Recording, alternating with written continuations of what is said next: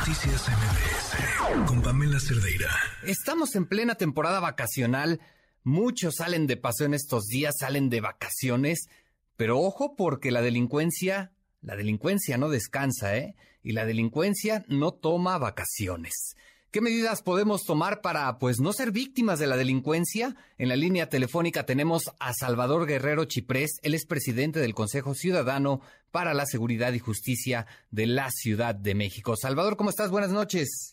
Buenas noches, Oscar. Pues sí, hay en estos cuatro años y medio de observación y de práctica directa, podemos decir que hay que vigilar siempre la partida, el trayecto, la llegada y el regreso, y a eso hay que estar atentos, Oscar. Hay que tomar bastantes precauciones en estos días, ya lo comentábamos, la delincuencia no descansa, Salvador.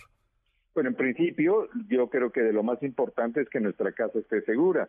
Y sí, por supuesto, además de utilizar los paquetes muy económicos que ya existen en materia, por ejemplo, de los sistemas de cámaras, insisto, son muy económicos, muy accesibles, están las, las alarmas, que hay paquetes también muy económicos, y sobre todo la presencia, y eso hay que subrayarlo, la práctica a nivel latinoamericano muestra claramente que si los delincuentes ven presencia responsable cerca de la casa que pudiera haberles interesado, lo piensan dos, tres y cuatro veces. Ese es el principal inhibidor, así que yo cuido tu casa, tú cuidas la mía, se trate de vecino, amigo, pariente, conserje, lo que ustedes quieran, pero eso sí inhibe robo a casa habitación, que por cierto ha tenido una disminución muy importante en la capital nacional en los últimos cuatro años de alrededor de 55%, pero de todas maneras en otras entidades no necesariamente es así y sirven los consejos para ambos casos.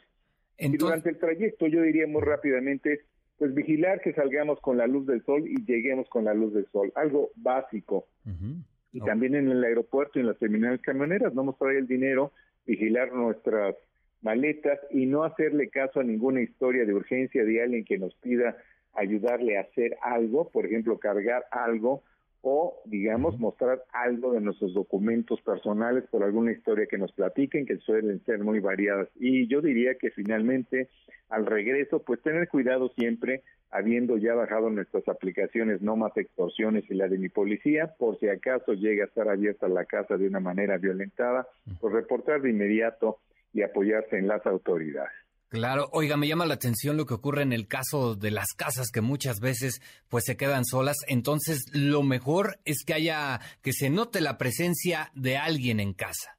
Sin duda alguna hay que recordar que desde hace unos 15, 20 años algunas organizaciones delictivas que vinieron de un país muy cercanito ahí al Caribe, un país grande, ¿verdad? Allá en el sur del continente, ellos empezaron a poner de moda robos a casa de habitación pues eh, muy sistemáticamente planeados y organizados, eran capaces de sacar una caja fuerte entera, de pararse simplemente enfrente de una casa, tocar el timbre, no abren con ganzúas entrar, en menos de 15 minutos ya se despacharon con los celulares, las eh, las joyitas, los las plumas, los relojes, las eh, pues las computadoras, las laps y todo eso, llevan dos o tres personas apoyando a unas en un coche y son muy veloces, son muy rápidos. Luego los mexicanos les copiaron el sistema y ahí ahí se combinaron. Eso ha bajado afortunadamente en la capital, eh, hay que subrayarlo gracias a las definiciones muy importantes en número y en relevancia que han existido, pero de todas maneras, insisto, es importante, la presencia es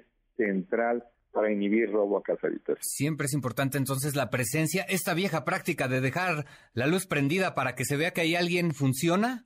Imagínate, ¿tú qué dirías si tú eres un delincuente y dices, ah, mira, dejaron la luz prendida, deben tener una fiesta, pero no hay nadie, no hay ruido, no hay nada?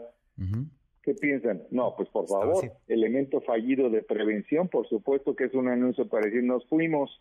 Y el otro que se usa mucho es dejar publicidad en las puertas de los departamentos o las casas, habitación a pie de calle.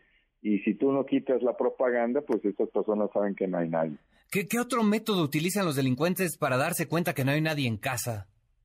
Pues básicamente tocar el timbre, dejar publicidad, eventualmente hacer llamadas al teléfono convencional, que es relativamente fácil saber cuál de ellos es el que están que corresponde con la casa que les interesa. Así que yo diría que esos son los tres más importantes. También usan la presencia, digamos, de alguien que está observando los movimientos de la familia y eso les permite, sobre todo en vacaciones y en puentes, decir, salieron a comer, aunque salgas a comer en un descuido, estás en una situación eh, eh, pues riesgosa. Ahora, lo más importante es que hay, disfrutar, hay que disfrutar las vacaciones. No es un riesgo salir en términos generales. Yo diría que el 99% de las familias pueden disfrutar sus vacaciones con un poquito de previsión. Ha crecido el turismo en nuestro país, su presencia internacional está muy acreditada. Acaba de salir esta encuesta que revela que México es el segundo país solo después de Japón en mejor memoria y de satisfacción turística. Así que apoyemos esta reactivación del turismo y de la economía, simplemente tengamos cautela. No me gustaría despedir eh, sin antes eh, preguntarle qué medidas tomar para los que toman carretera. Ahí yo creo que la más importante es si vamos a usar carreteras y no autopistas, siempre salir con la luz del día y regresar con la luz del día.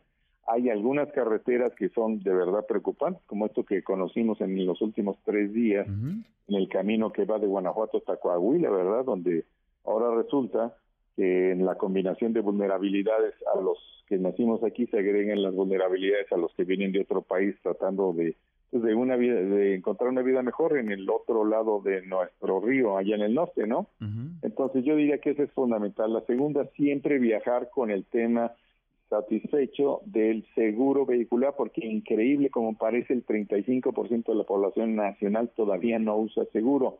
Y los coches que han llenado algunas entidades provenientes de Estados Unidos, estos que llaman chocolates, muchos de ellos, muchos de ellos no están todavía asegurados. Entonces, estos automóviles pueden ser utilizados también para esto que se llama montachoques, en algunas carreteras, sobre todo en la noche.